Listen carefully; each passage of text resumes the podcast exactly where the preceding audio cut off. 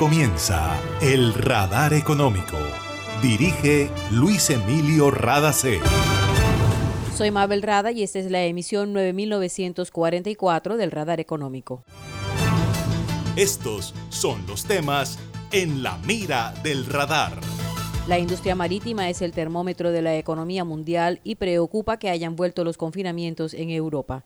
Sobre ese tema, la volatilidad de los fletes y la inestabilidad del calado del puerto de Barranquilla, habló el gerente de Apps Broker, firma corredora de carga marítima, en foro organizado por Asoportuaria. Tecnología, diversificación y garantizar abastecimiento con contratos a mediano y largo plazo, recomienda gerente de ventas de la firma Maersk a importadores y exportadores en medio de la actual situación mundial.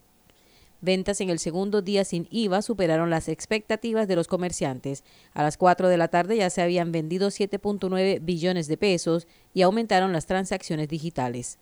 La transición energética no es posible sin la minería y sin los hidrocarburos, dijo el presidente de la Asociación Colombiana de Petróleo y Gas, quien aseguró que el petróleo es fundamental para el desarrollo global.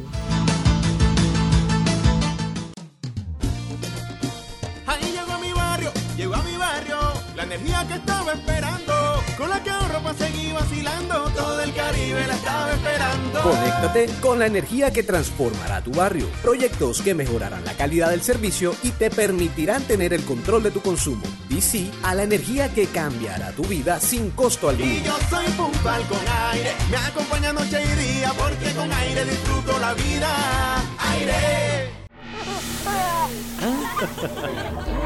Una nueva energía se expande. Una energía que genera progreso y comodidad para la costa atlántica y el país. Somos la generadora y comercializadora de energía del Caribe, GESELCA. Y estamos aquí para entregar con firmeza la confiabilidad que la población y la industria colombiana necesitan. GESELCA, energía que construye futuro. En el radar le contamos lo que está pasando en la economía. El fin del puerto de Barranquilla no es movilizar el mayor número de carga posible y ser simplemente un puerto que ve pasar la carga de otros, dijo el alcalde de Barranquilla Jaime Pumarejo al instalar el foro Expo Portuaria 2021 organizado por Asoportuaria.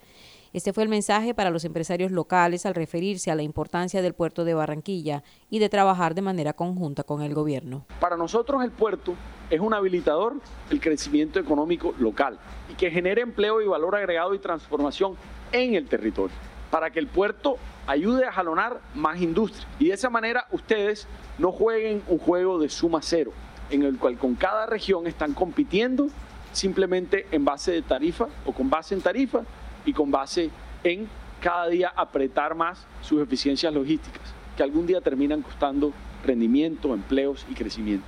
Su futuro próspero, sostenible y con saltos cuánticos está arraigado en que aquí crezcan las empresas también, de que el valor que ustedes transporten sea valor agregado cada día más, que la materia prima, el granel, las materias básicas que entran a la ciudad sean transformadas y exportadas o llevadas al interior del país después, para que ustedes tengan clientes de por vida, para que ustedes tengan barreras de competitivas de entrada naturales, porque siempre será más barato exportar de un puerto competitivo local que tener que moverse.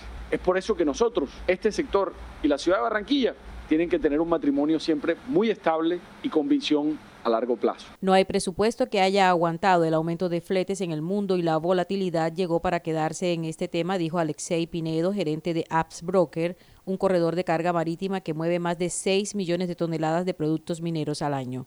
Pinedo fue uno de los invitados al foro organizado por la Asociación Portuaria y dijo que aunque ya no quisiera hablar más de COVID, es inevitable cuando Europa está volviendo a confinamientos y esto genera disrupciones logísticas en las industrias. El gerente de Apps Broker también habló sobre cómo ve al puerto de Barranquilla en comparación con otros de la región y fue muy directo. Es un puerto complicado.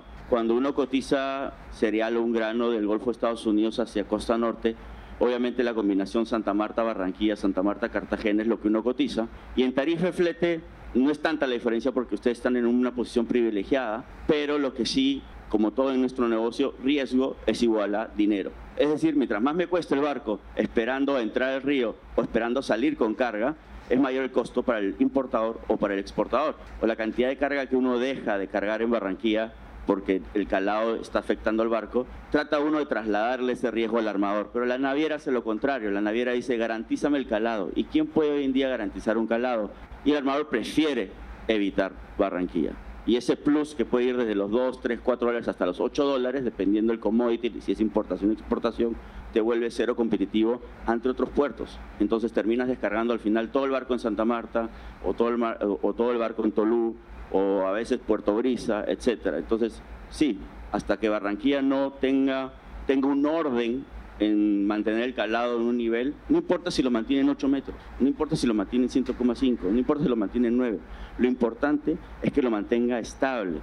Cuando uno tenga un calado estable, el armador se acomoda con un plano estivo ordenado y puede recalar y descargar lo necesario para poder llegar sin ningún problema al puerto de Barranquilla y descargar. Importadores y exportadores deben mantenerse alertas con lo que pasa en Asia, con el problema de escasez de contenedores y en mirar la forma de garantizar el abastecimiento. Para Alan Eichmann, gerente de ventas de Maersk Colombia, empresa de logística de contenedores, si se quiere contar con materias primas o productos terminados, es necesario asegurar contratos a mediano y largo plazo.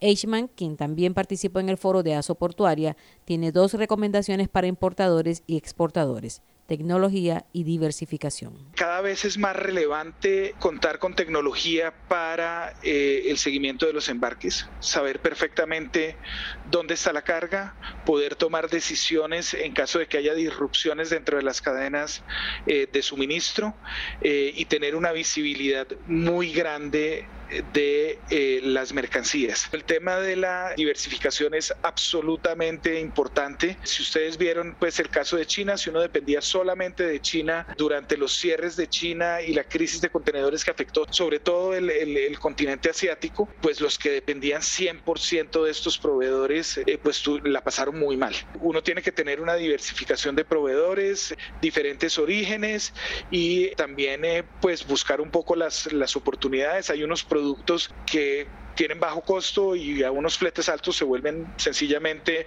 dejan de ser negocio, pero también uno tiene que mirar cuáles son los productos que uno puede, por un lado, desarrollar si quiere exportar, donde haya oportunidades por los altos eh, fletes que hay hoy en día en el mundo y por otro lado, qué productos también pueden reemplazar los que estoy importando y que hoy en día por tema de costos no me están dando. Era Alan Eichmann de la empresa Maersk Colombia. Para acceder a los servicios de Gases del Caribe, realizar consultas o reportar escapes y emergencias, marca la línea gratuita 164 desde cualquier teléfono fijo o celular y recibe la mejor atención de nuestro personal calificado de manera oportuna y eficaz. Línea 164, disponible 24 horas los 365 días del año. También puedes marcar a la línea gratuita nacional 018 915 334. Tu línea amiga 164 de Gases del Caribe. Todo por tu bienestar. Vigilado Superintendencia de Servicios Imagina la historia que estaríamos contando si en este aislamiento las centrales de generación de energía se hubieran detenido. ¿Qué sería de nosotros ante la oscuridad y la desconexión? ¿Has agradecido tener funcionando todo lo que necesitas para estar cómodo en tu casa? En GESELCA trabajamos sin parar para que Colombia no se apague y la energía que hace bien siga iluminando la esperanza de todo un país. Estamos contigo. GESELCA, energía que hace bien. Está escuchando el radar económico. Textiles y aparatos de sonido y de comunicaciones son los productos más vendidos durante el segundo día sin IVA realizado en Colombia en 2021. Las ventas a corte de las 4 de la tarde de hoy llegaron a 7.9 billones de pesos, superando las expectativas de los comerciantes agremiados en Fenalco. De acuerdo con información de la DIAN, la Dirección de Impuestos y Aduanas Nacionales, cada hora se registraron 290 mil facturas electrónicas y después de Bogotá, los departamentos que más impulsaron las ventas fueron Antioquia y Atlántico. Escuchemos al presidente nacional de FENALCO, Jaime Cabal, en sus declaraciones a la prensa. También es muy satisfactorio que el informe que ha dado la Superintendencia de Industria y Comercio habla de una amplísima mayoría eh, cumpliendo los protocolos de bioseguridad por parte de los establecimientos comerciales en toda Colombia. Creo que hay muchas noticias más para Destacar en el sentido de que ciudades intermedias, como el caso de Montería, Valledupar, Popayán, entre otras, están superando ampliamente la jornada del primer día sin IVA y no es un fenómeno exclusivo de las grandes capitales del país, sino también de las capitales intermedias de Colombia. María Fernanda Quiñones, presidente ejecutiva de la Cámara Colombiana de Comercio Electrónico, también presentó un balance de la jornada del segundo día sin IVA de este año. El comercio digital ha tenido un comportamiento muy satisfactorio en la jornada. Le hemos cumplido al país en el funcionamiento de las plataformas digitales que han presentado un comportamiento muy eh, pues, excelente. No hemos tenido ninguna fila ni ninguna demora, lo que significa que realmente hemos robustecido la elasticidad de las plataformas. Tenemos un comportamiento también positivo en el crecimiento del número de transacciones, cerca de un 7%. Tenemos 1.066.000 transacciones, lo que nos indica que en esta jornada el colombiano está apropiando la dinámica de los intercambios digitales para el día sin IVA. La intención de búsqueda del día sin IVA, según nos reportan los buscadores, también ha crecido en un 15%, eso pues es evidente lo, positivo que resulta la apropiación en los consumidores de la jornada. Entonces estamos muy optimistas sobre los resultados que, que tendremos. El Ministerio de Comercio anunció que mañana presentarán un balance inicial de la jornada que termina oficialmente a las 12 de la noche de hoy, pero aclaró que algunos establecimientos comerciales harán reportes formales hasta dentro de 15 días.